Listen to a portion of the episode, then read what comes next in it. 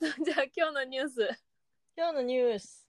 あちなみにこれさ、あの、音どうですか、マイク。こっちは聞こえてた、あの、クリアですよ。あ、そう、ゆきさんのも声も結構クリアなんで、じゃあこのまま行きましょうか。はい。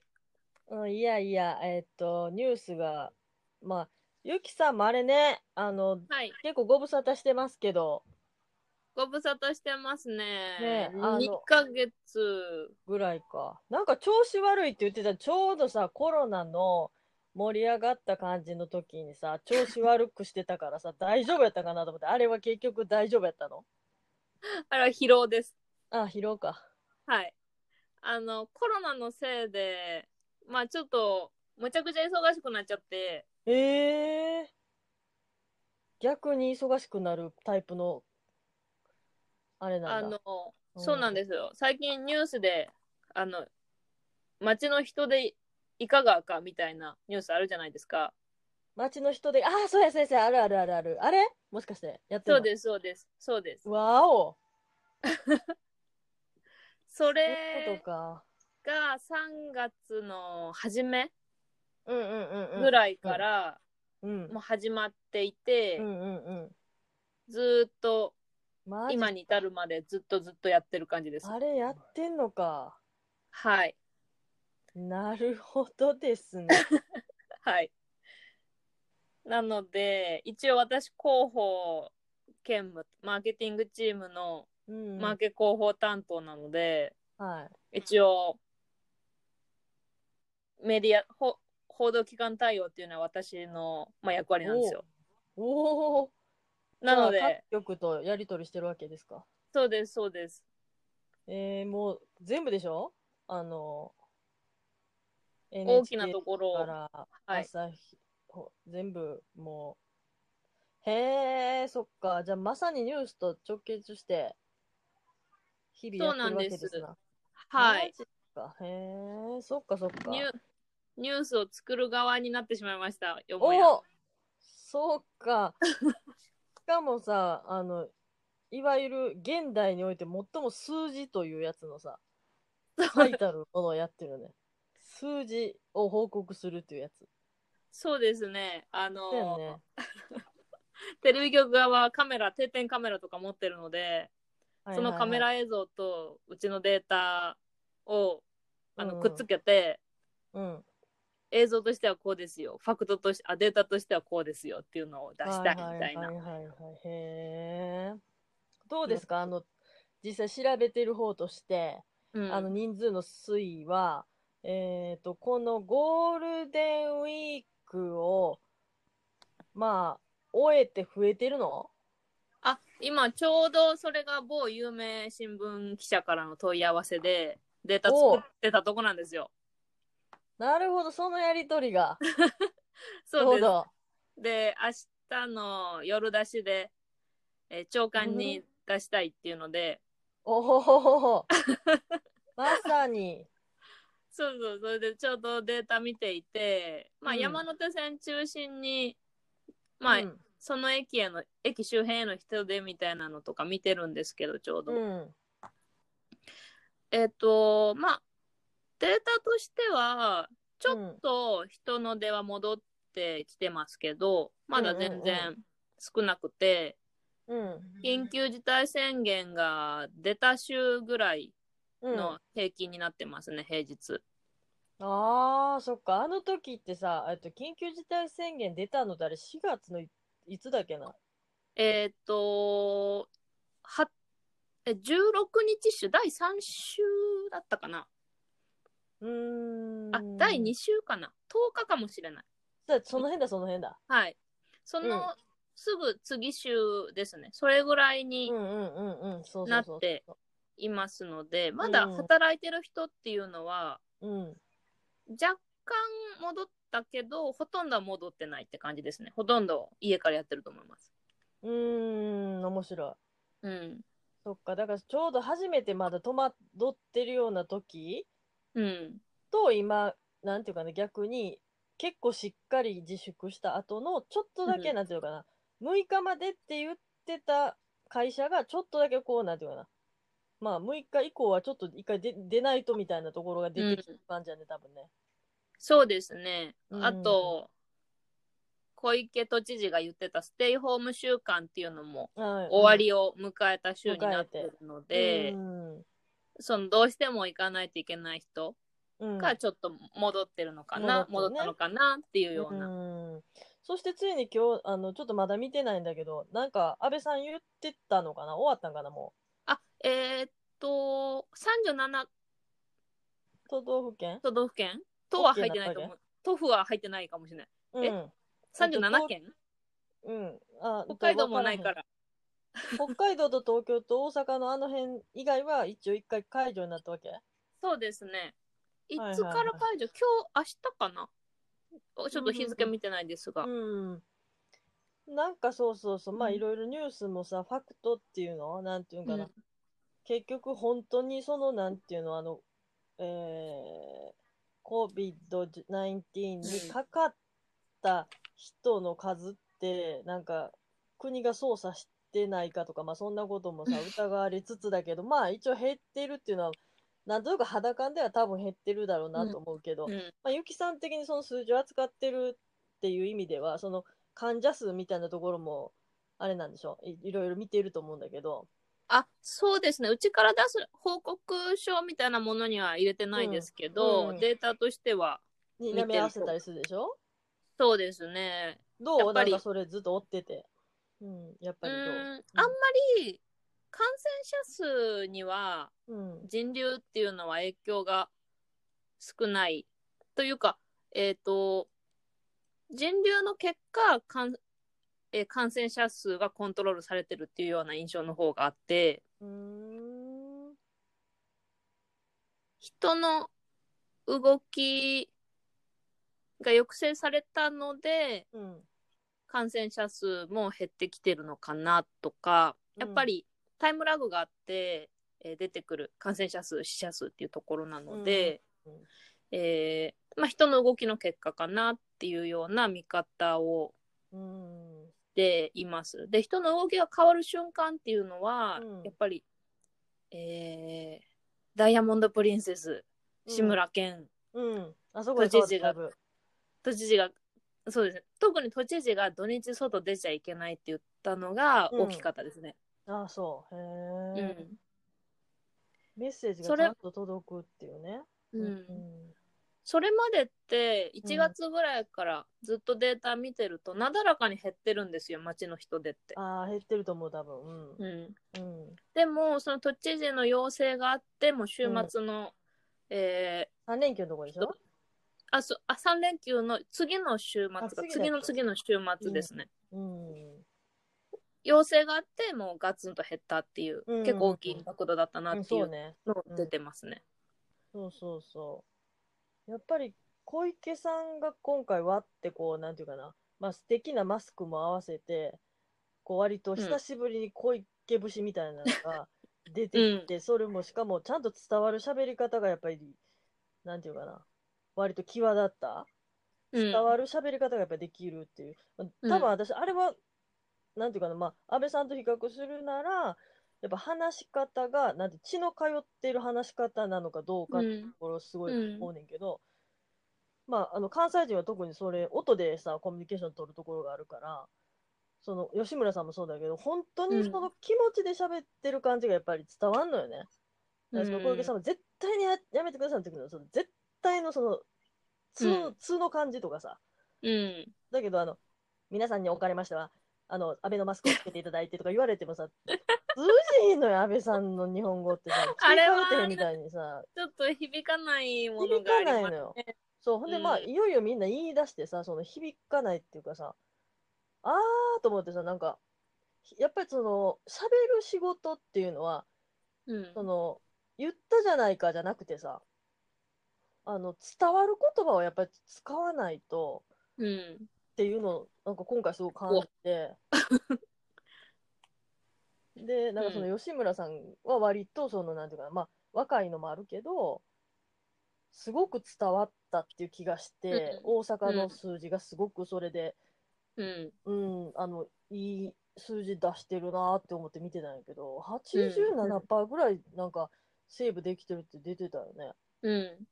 すごいなそうです響き方がやっぱり、と思った。うん。うん。いや、そう、えっ、と、ゴールデンウィークの人では全国で見たんですよ。うん。うん。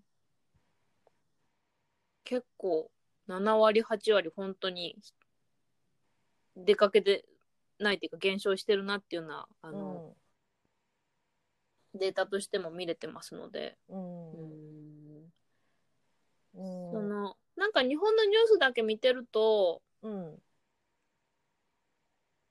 やっぱり、地方公共団体は住民に近いから、うん。やっぱり熱意を持って喋れるとか、そうよりうん。現場の声がわかるとか、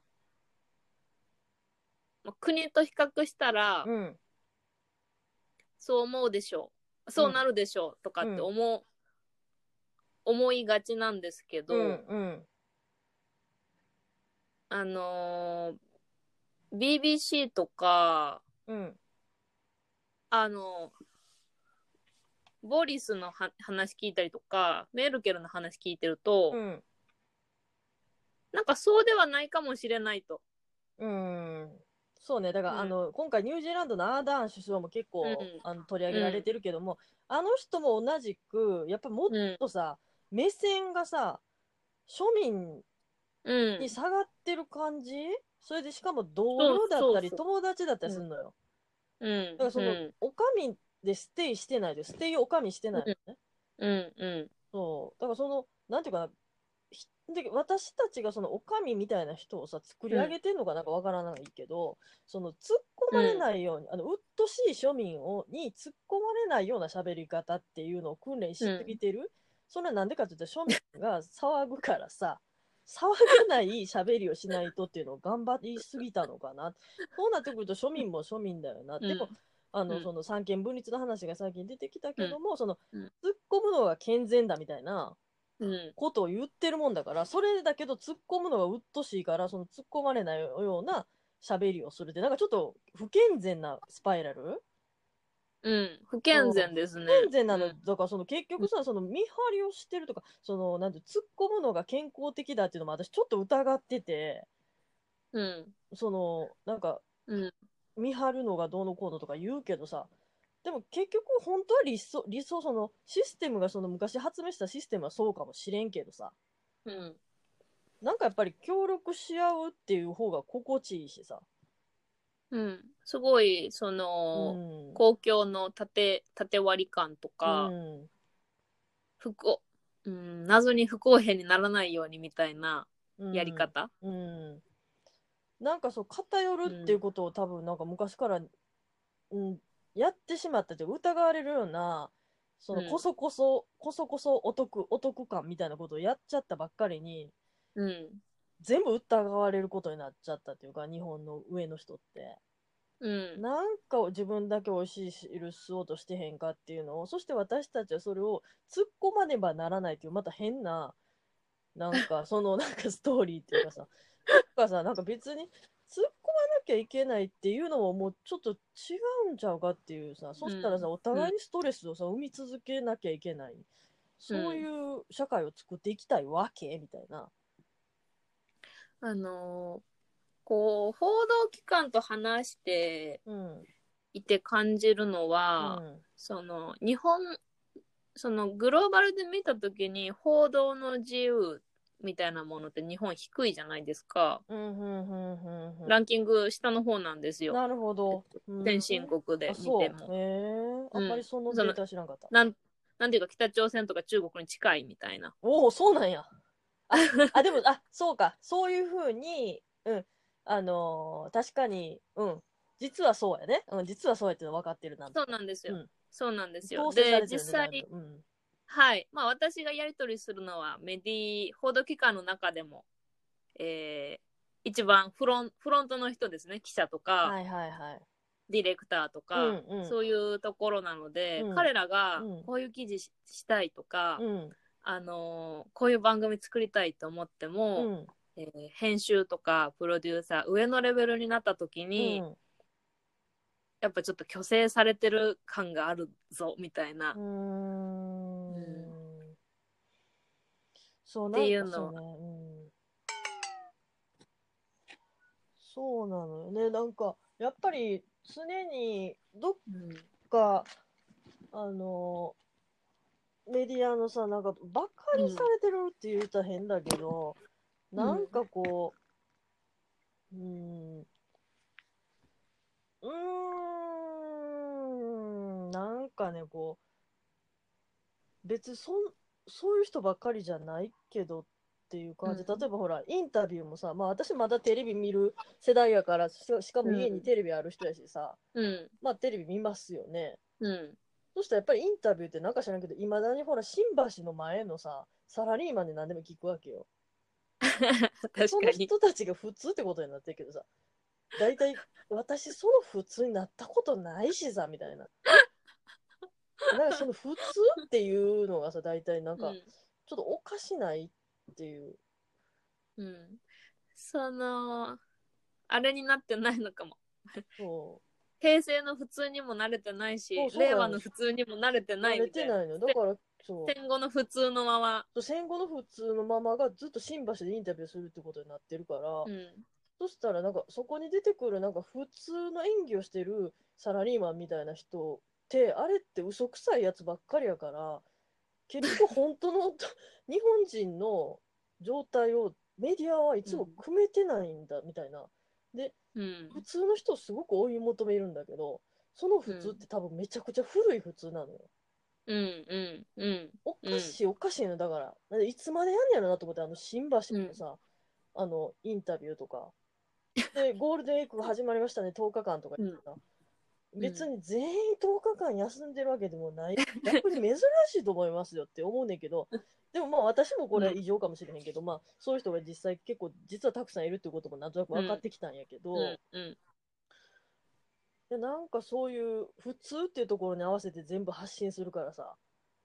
うん。だからまあやっぱり巨大巨大というかキー局はもそうですし、うん。大きい新聞社ももう戦前からあるところもありますのでうんやっぱり年上の層っていうのが分厚いんじゃないですかね。うんじゃあそこなの普通に向かって喋るってことね うんか、えー日本各地の普通。うんうーん、いや、わからない。普通向けニュースがなんかちょっとそのなんか普通の人に向けていつも発信するからさ「皆さん明日からなんとかなんとかですね」とか言うねんけどさ、いやいつもそこに当てはまらへん人結構もういると思うねんけどなっていう感じは してしまうねんけどでもやっぱりニュースってその普通の人に向けて発信するよなっていう感覚うん。が違和感がすごくあるっていう。うん、うん、感じ？でそれがまたすごく古臭く聞こえるのね。その普通の人に向けて発信するっていう感覚が、でみんなビールの美味しい季節になりましたよねとか、うん。NHK の人も結構あれよう言うよよう言うのよ。あのビールが美味しいですねとか言うねんけどさ、うん、それもちょっと古ないかと思ってさ。うん、ビールが美味しいですね、クーみたいなさそのサラリーマンのなんていうの？サラリーマンさんお疲れ様。サラリーマンってビール飲んでね、うん。ピュファーがいいですよねみたいな。ふ古ない？みたいな。うん、うん、なんかその当たり前のようにあの目線を下げてる雰囲気で言うねんけどその普通の人に向けてよ。うん、それがやっぱり違和感があるなとかまあうん。思っちゃうんやけど、まあだからコロナのそのなんていうかコロナの本当大変ですけどっていうのもさ、まあ、た大変やねんけどさうん、それもやっぱりめっちゃ普通の人に向けて言ってるからうん、普通の人は多分いつも普通に忙しいはずやんか。うん、うん、でいきなり自由になるって言ったら変だけどいきなり暇になるからあのまあしんどいし、まあ、お金がなくなるのは、まあ、本当にズバリしんどいんやけどうーんなんかちょっとだけ一つ思ったんやっぱりあの自由になるのにまず慣れてないっていうか飼いならされてることの方が楽やってんなっていう気はちょっとして自由になることが逆にしんどいんやろなっていう。本当はめっちゃ自由でめっちゃ休めてるからすごくよくて。ででしかも満員電車嫌やってあんだけ言ってたから満員電車なくなってるしさ、うん、でオゾン層は回復するしさ、働き方改革は爆発的に進んでるしさ、もうすごすぎるっちゅうねんて、もう改革なんていうリーダーだって私は一瞬、一瞬も言ったけどさ、ほんと、なんというリーダーだみたいな。人の言うことすべて聞いて、言われないように頑張る政治じゃなくて、特に頭とか顔を見せることなく、やっちゃうんだリーダーってって思ったもんね。うん。うん。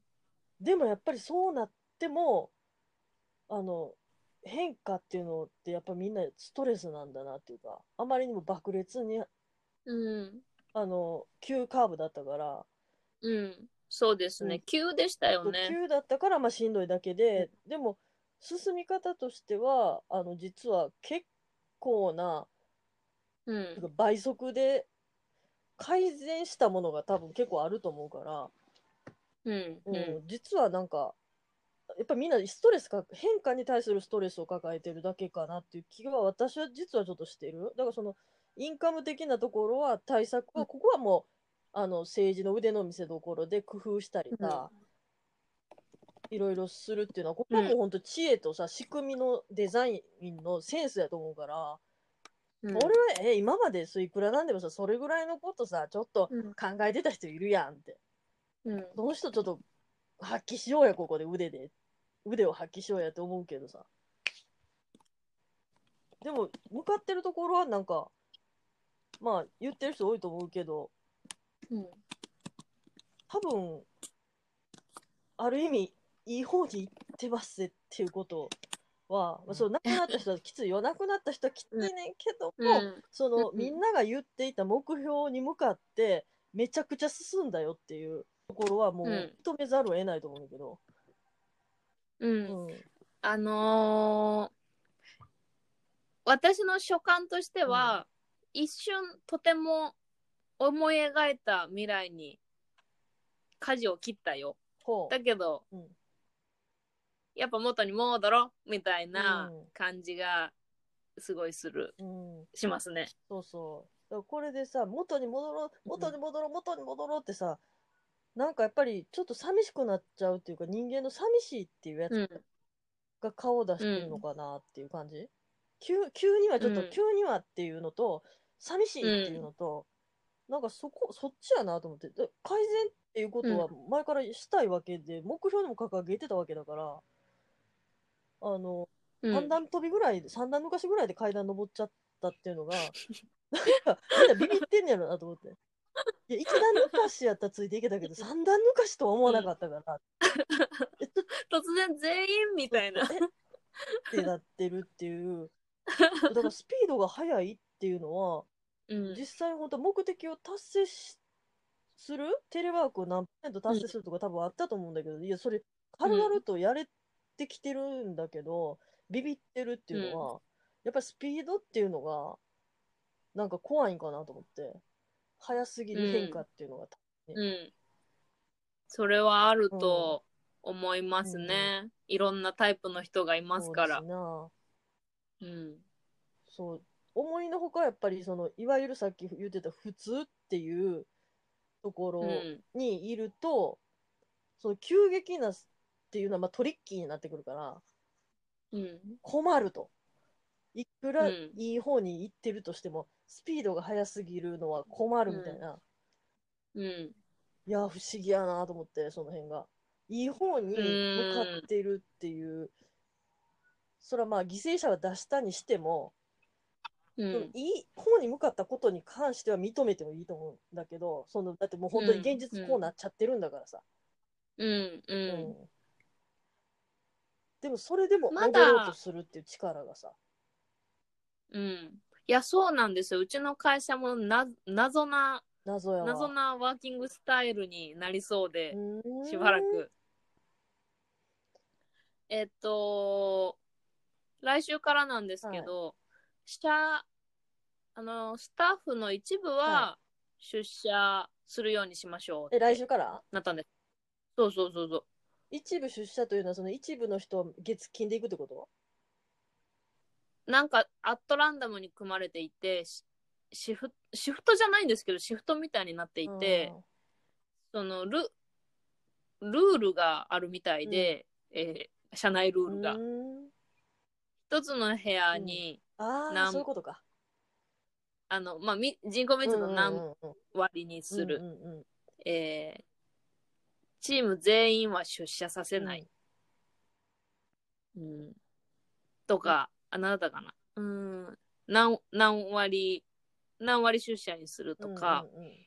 その、い 組まれていて、うんもう出社する日と、私が出社する日もよくわからないし、みんながしその日出社するのかしないのかも全然わからないと。うんうんうんうんだから結局もう会議が、会社に行っても多分オンラインでやるしかない。うん、うん、そうやね。じゃあなんでとなってくる出社と、するのってところが、ちょそうそうそうそうそう。そう、謎、だからそれは結局家賃払ってるテナント料うがん。もったいないって言ったら変だけど、うん。ちょっとそうしたスペースっていうものがなんか、うん。ちょっと匂いを発してるよね。そうで、それそうですねそれがなかったらさ、あれだけども、あるわけだから、うん。そこに物も置いてるし、うん。うん、うん。しかし、会社に置いてあるものは、会社に通ってる時は、あ、まだ捨てられないって思ってましたけど、2ヶ月使わんかったから全部捨てていいかなって思うようになりました。おー。2ヶ月間一度も引き出し開いてないぞって。すごい。いやいやいや、すごいなだからこ、うんこれでさ、今回このテナント料もそうだけど、家賃っていうのもすごく浮き彫りになったと思うのよ。今そう回ですねそうスペースっていうものがさ、ものすごい浮き彫りになった。浮き彫りになったシリーズで言うと、そう、あの、家賃、うん。家賃、どうやねんみたいな。うん。家賃高い。で、家賃が払えないから、その倒産するとかさ、うん。家賃が払えないから補助金をくれとかさ、え、え、や、うん家賃ってさ、みたいな、そもそもになってきてさ、うん。や、や、家賃、家賃だけでみんなこんな吠えることになってしまってんのかってなると、まあ、家賃を払わなくていいシステムっていうのはさ、なんかしら考えるかさ、それだけやねんからほとんどっていう。家賃でとかみんななんかやったら家賃でって言ってるわけやから、特にね、地価が高いところは。そしたらその家賃でっていうのをさ、解決するアイデアみたいなのをさ、なんかないことはないと思うのよね。うん。この問題って、まあ、時々出てくる問題だと思っていて、その、いや、まあ、家賃が払えない人がいる。じゃあ払わなくていいよって大家さんが言えない理由は、大家さんもその場所をローンで買っているから、うん、あローン会社にお金を払わないと、自分のクレジットヒストリーがマイナスになっていくわけですよ。うん。うん。うん。なので、えっと、大家さんはそれできないと。で、えっと、じゃあ、あの、じゃあどうしたらいいかっていう考えたときに、この問題って土地がこ、個人に割割り当てられてるから起こっている問題うんうんあ、面白いよ。すだっごいなと思って面白いな、それ。そうそう、私、そう、本当思ったよ。この、そう、個人に割り当てられてるということの、要するに、まあ本当は自由になるためにさ、個人というものができたと思うねんけど、その、はい自由のゆえに不自由になる、ふうんだちゃうちゃうな。自由になるゆえに、えーっと、自分のふ、ん？負担がきついじゃないな。やっぱりそう、そう、不自由だ、不自由で今までやってき、やってこれてたけど、えっと自由になりたいからって言って、やっぱりそんだけ無茶したのよね、多分。こあの、マイホームとかもそうやけどさ。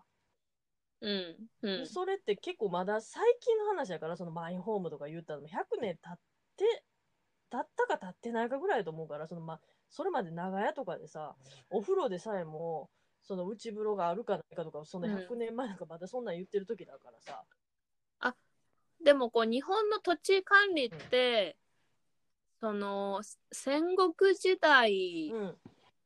にはうん。もう、なん投手制というか、あのここの土地はここのお城の藩主が全部管理するんだよっていうので殿様がああなたって偉いいい働きしたからここの土地もうちょっとあげるみたいな形で割り振ってたんですよ、割り振ってたじゃないですか、だからでそれでなんだっけ？し死の交渉じゃなくてえっと農民に土地を分け与えるっていうえーそこからもう。土地がそうそうそうそうあの一人に一つみたいな形ですんごい細分化されてそれがまだかあの続いているっていう状況かなと。怖いねんな。で、それがさ、まあしかも今度はさ、中国の人が買い始めるとかさ、なんかちょっと今、うんちょっと土地あいろいろんな意味でさ、うん。ちょっと落ち着いて考えた方がいいんじゃないと。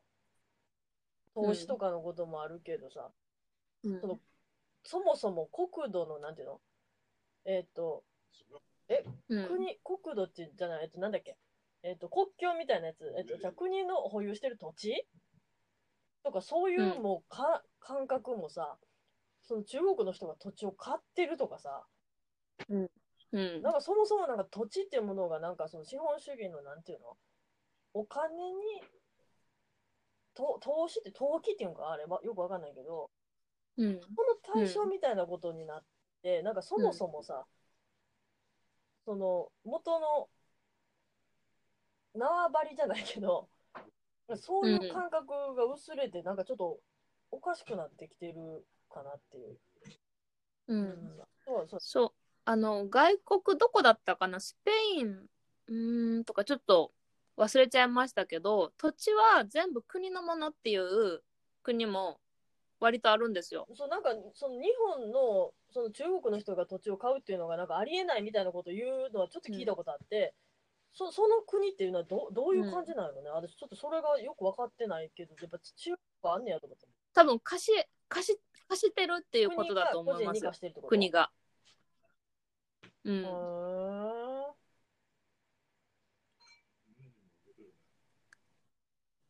そのパワーバランスあると思いますけどね。どれぐらい個人の裁量でその土地を何かできるかっていうのは。いやー土地とか本当うん。家とかさうん。そんなさそこでそんな人のい命みたいなものがお金が払えないっていうのがここに結びついて死んでしまうってなんかすごい不思議やなと思って。うんあの日本ってその土地が黒人に紐づいてるせいで、空き家がすごい多いじゃないですか気持ち悪いよ、今、も。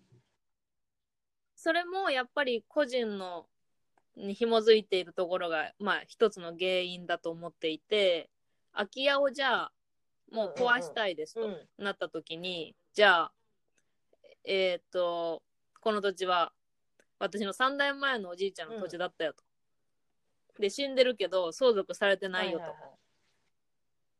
それでまあそうなった時に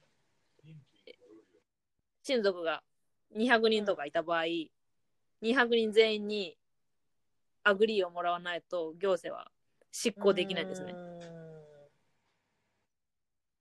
その空き家を壊すっていうだけを、はいだけの行為でも。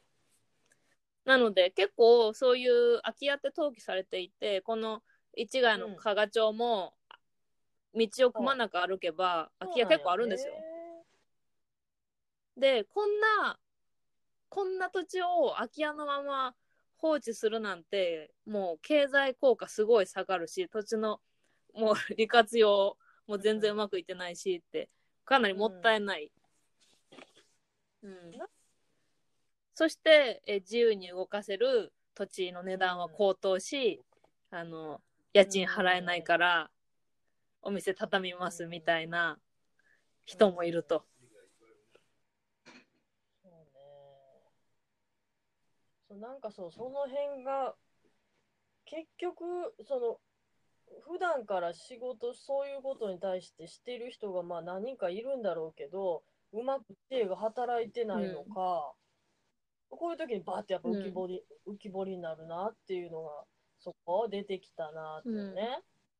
うん。うん、結局責任取れる人がいないんですよね。債権、ローン会社も、ローン滞納していいっていうわけじゃないので。昔はなんかその、その責任みたいなやつがヤクザがやってたのかなんかわかんないけどさ、なんかうまくまとまるのがなんか、そのまあ、いわゆるグレーな感じであったのか、うん。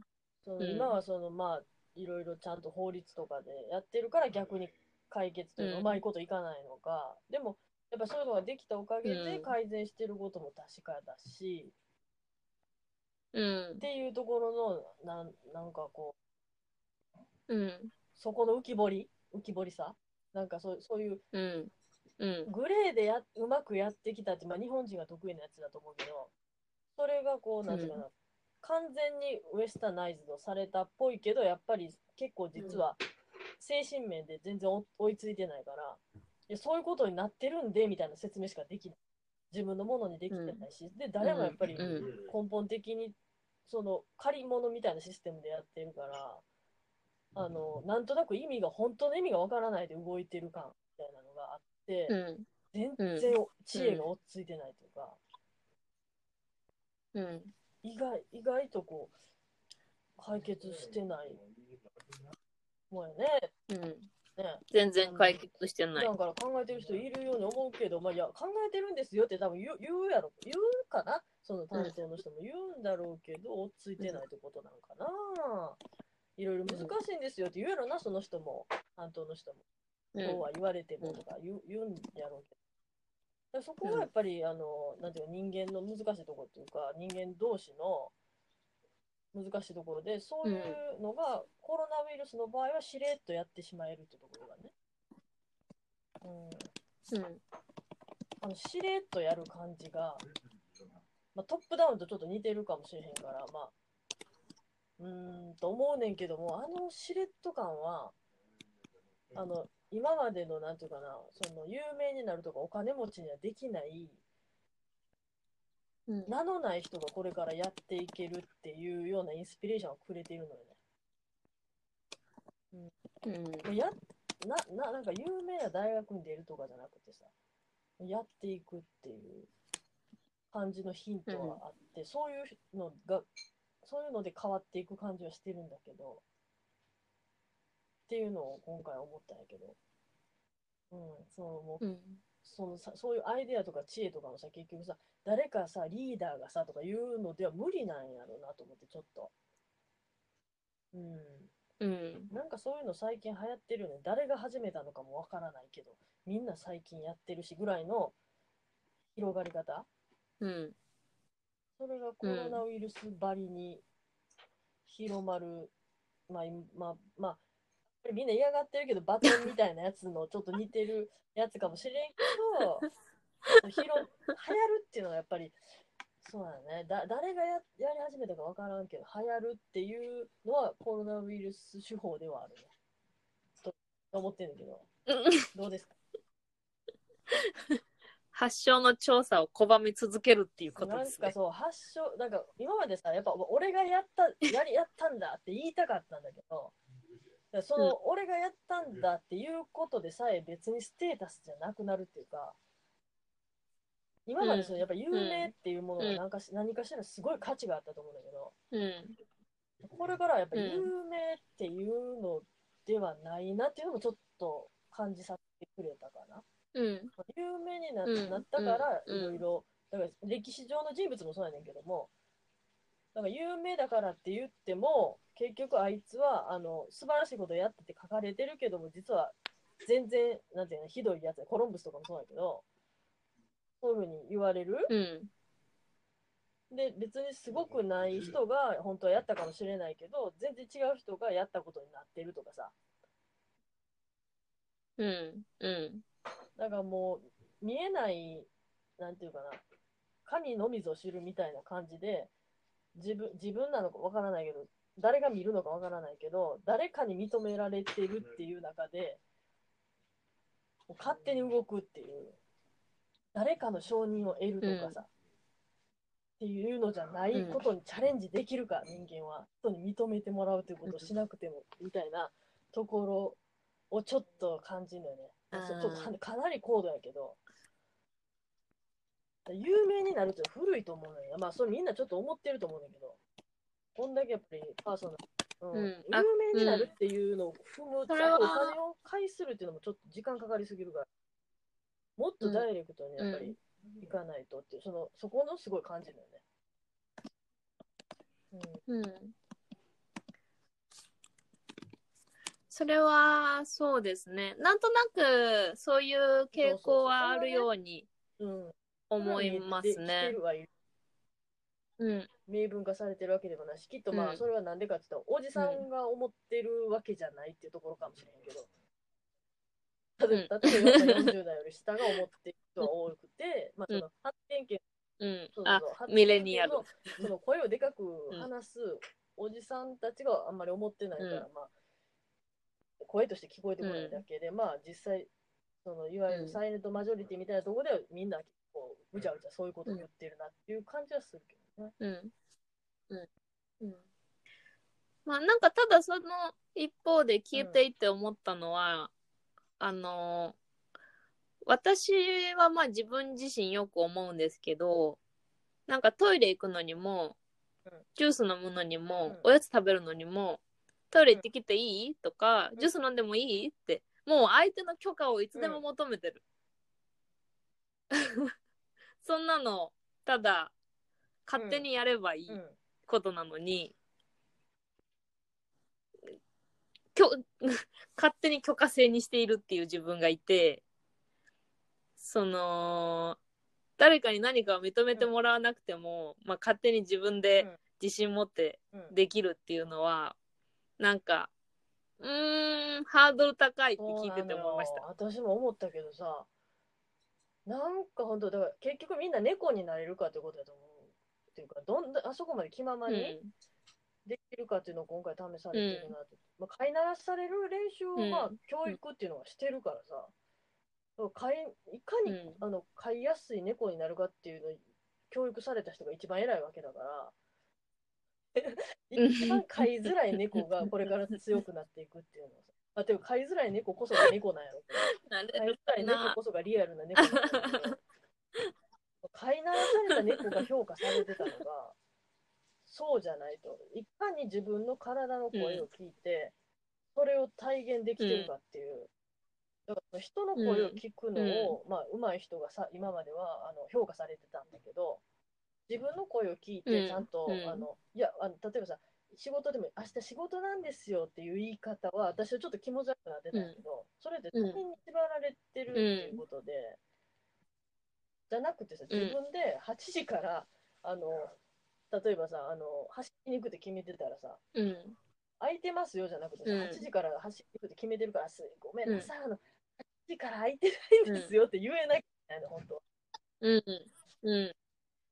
いやいや結構それって重要そ重要だと思いますよ。特にこのあのーそうそうそう。家にいる期間そうなのよ。すごい感じましただからそのこれを。自分が自分に強制力を働かせていいのよってこと。他人が言われたことは聞かなきゃいけなくて、自分の強制力は他人に言われたことよりも、なんて列になる、列島になるっていうなんか不思議な。うん。だからその私もなんかうん。最近ちょっと言えたけど、明日早く起きなきゃいけないからって別に明日その仕事があるわけじゃないんだけど、うん。明日早く起きるのでっていう言い方する？それは別にだ仕事うん。会社から言われて早く起きるわけじゃないの。私が単純に早く起きようと思ってるから、明日早く起きるのでって、それでも言うと。で、うん。明日早く起きるので、10時までにしますとか、ズームのやつもさ、うん。それって別に、うん。え、明日仕事なのって言われてさ、うん。仕事じゃないとダメなのっていうふうに言い返せるくらいの、うん。なんかうん、ことにならないといけないと思うのよ。うん。あのうん。うん。ーわかります。でも結構忍耐力がいいだからる今のいるなと思います今の私、うん。私には、まあ、そのゆきちゃんポジションとまたちょっと違うけども、まあ、あの私はまだできる方のポジションというか今、うん。うん。その徐々にだけどそうん。れがなんていうかな、普通になっていくし逆にお金もそうだけどあの4000円ですって言って売るんじゃなくてさ、とにかく全部タダで持ってけなのよね、まずは。でその時に、あうん。すごく良かったとかさ、いうのをちゃんと自分で値段を決めて払わないといけないっていうのを本当はしなきゃいけうん。ない。うん。うん、ああ、うん。5000円やわーってちゃんと自分で思ったら5000円払わなきゃいけない。でもしそれで自分が5000円やと思ってんのに、1000円しか払わなかったら、ちょっとだけ万引きした感じになるっていうか、そういうのをちゃんと持つっていう力がめっちゃいるっていう、だから全部他人任せにさして、え、え4000円って言ったでしょ？だから4000円払ったんですよ。じゃなくてさ、うん。4000円って言っても自分が1万円やと思ってないと1万円払わないとって。で、逆に4000円って言われてさ、うん。え？うん。全然ダメでしたって言うんだったらもう払わない？ってうん。いうのでいいっていう、うんその値段と時間に関しての強制力っていうか、はもう自分で決めていかないといけ,、いけないって言ったらあれだけど、そっちでしょってちょっと私はめちゃくちゃ思ってますよ。うん。うん。うん。特にこのここ与えられてる方が楽ですけどね。そう、与えられること聞くってことをさ、めちゃくちゃ教育されてるのは当たり前やから、教育されてんだもんだってって。うん。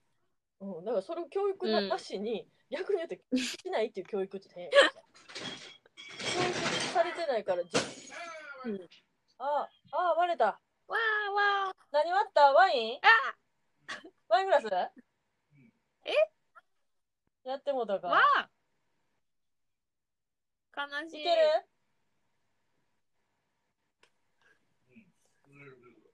気をつけてな。気をつけてな、どんちゃん。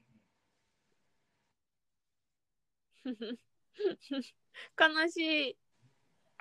まあよかろう。ワイングラスというのは本まあ当に割れやすいんだから。形あるものよかろそうそう。いくらの価格帯のものを買うかそうそうそう悩みますよ、う。よいつも。かろうもんですよ。あんな細いステム付きのやつはね、うんステム付きはね、基本的にめっちゃ割れますしね、基本ワイングラスは普通は薄いんですよね。だから無理っすよ。はい、はい。しょうもねえやろ。だから何、どんちゃんどうしようっていうのは何をどうしようと思ってる？あ、吸うか吸わへんか。あの、あれ、すまず、チラシっていうかさ、分厚いやつが、その、あそこであるから、どんちゃん。棚の真ん中に、えっと、分厚い新聞みたいなやつあるからさ。っていうレコーディング中のそういう会話ですけど。いいと思います。気をつけて、気をつけてやるように。え？ダメな？んいけるあー、ジャリジャリやな。ジャルジャルやな。ちょっと、ジャルジャル。現場実況。えっと、あー、ジャルジャルやな。これ、これの、こっち、こっち、こっちだけ、こっちだけこの向いてな。これ、こここだけ、ここに、ここ、ここ、ここにこう、こうやって、でここ、こうやって、ここにガサンってやって。そこにガサンってそこで、あ、そうそうそう、そう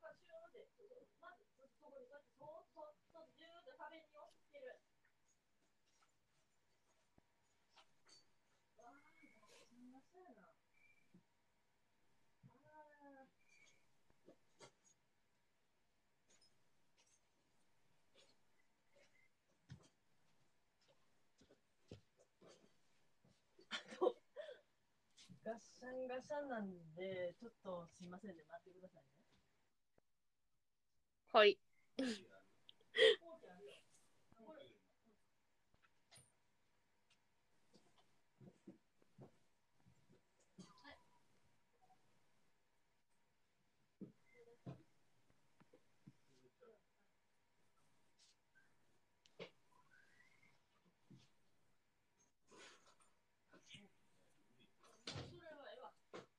やって。うまいことややれるな。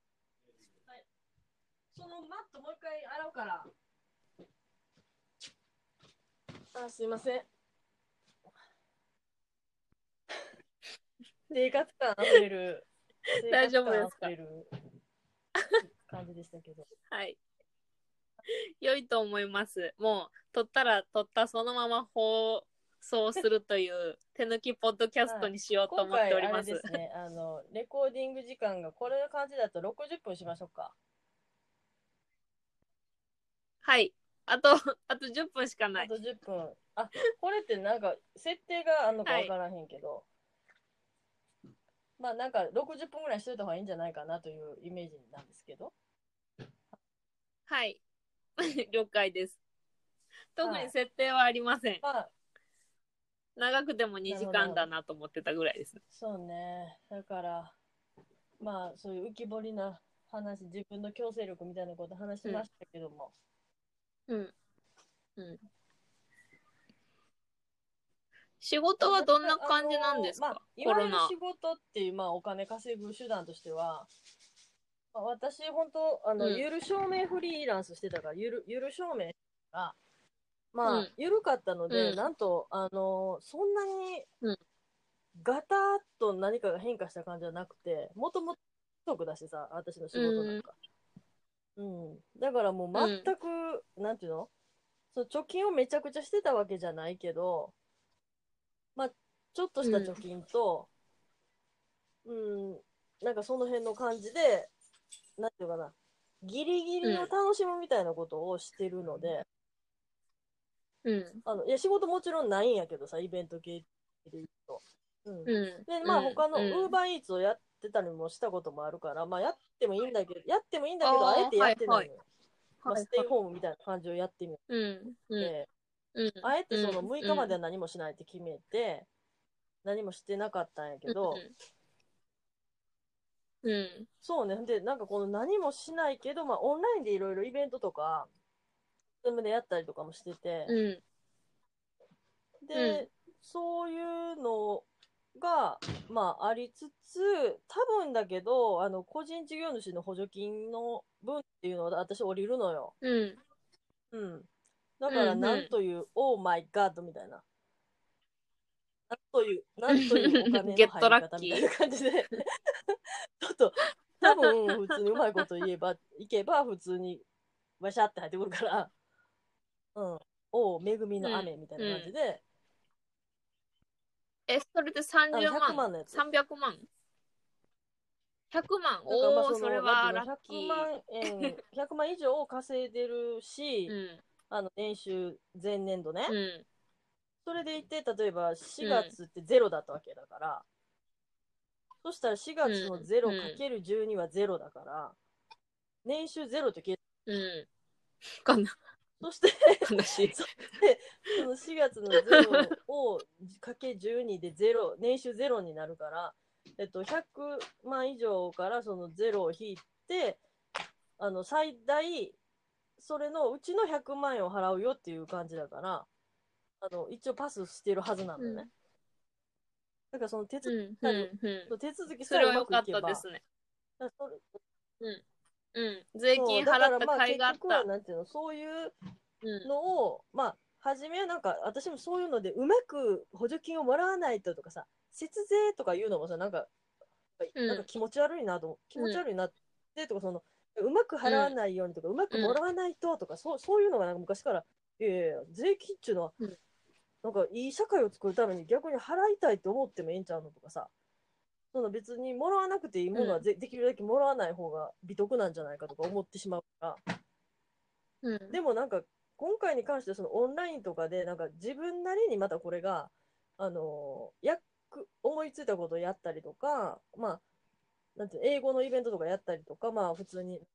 でセミナーじゃないけど、まあイベントやったりすることで、もう無料でやっちゃってるから私それに対するうん見えないとこからの収入っていうことで、うん。短期しばらくそういうのやってみますって思ってるっていう、勝手に収入がうん。うん。だから、あ、ありがとうございます。じゃあ、私また頑張りますね、みたいな感じに、うん。あうん。そうそう、戻ってきただけで、働いてましたしね、っていう感じで、よくぞ見て、見てていただきました、ありがとうございますっていう感じでもらうっていうね。そうそう。なんかその感じがすごく心地いいっていう。うん。そういうのうんほん、ほん、うん。いや、もっとなんか、税金、こんな税金使うチャンスないやろと思ってたんですけど、私は。もううん国に対して。だからもっとはっきり、あの、すぐ、こういう人には何百万、こういう人には何百万みたいな、まあ、うん条件分けしなくてもいいんですけど、もっと早く、うん潔くやってくれた方が、コミュニケーションとしてはうまかったのになと。うね、その辺がちょっとやっぱダサいっていうか、あの、おじさん臭がするっていうかさ。そう。もたもた。あれがその、なんかちょっと予感がしたのは、やっぱりあの、大阪の吉村さんは、多分、うんこれで、ちょっと総理大臣に近づいたなって私はちょっと思ったね。うん。小泉進次郎じゃなかったみたいな。うん。うん。あ、違った、みたいな。小泉進次郎は産休取って、犬とクリステルと円満家庭を築いてもらって、まあ、それはそれでよくて、みたいな感じで、吉村さんやったか、みたはいな感じで。さ、はい。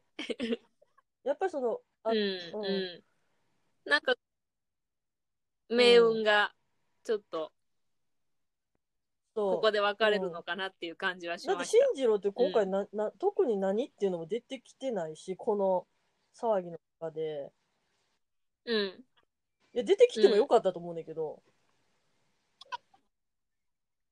そうそうそう。環境大臣でしたっ環け境のなんかサミットみたいなの出てきて、そこでもなんかあんまりパッとしてないのよね、多分。うん。うん。で、何が一番パッとしたかって、やっぱコロナウイルスが一番パッとしてるからさ、そういう意味で手腕で言ったら。ダントツで負けてるから。うん。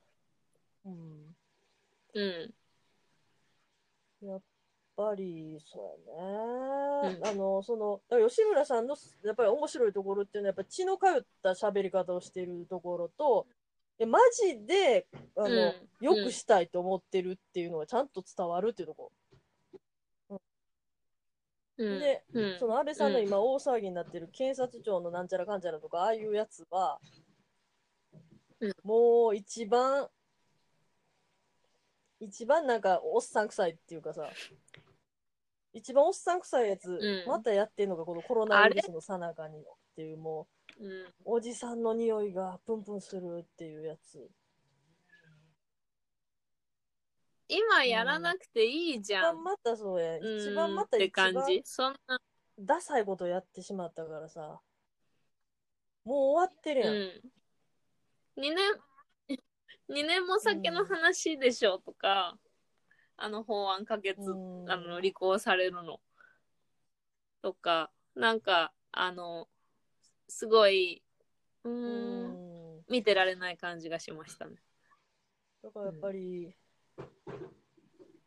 なんか、その、立ち振る舞いみたいなのを勉強っていうのが、まあ、勉強っていうのは教育にもつながるけどさ、飼いならされるみたいなこととか、まあ、普通とかさ、うん。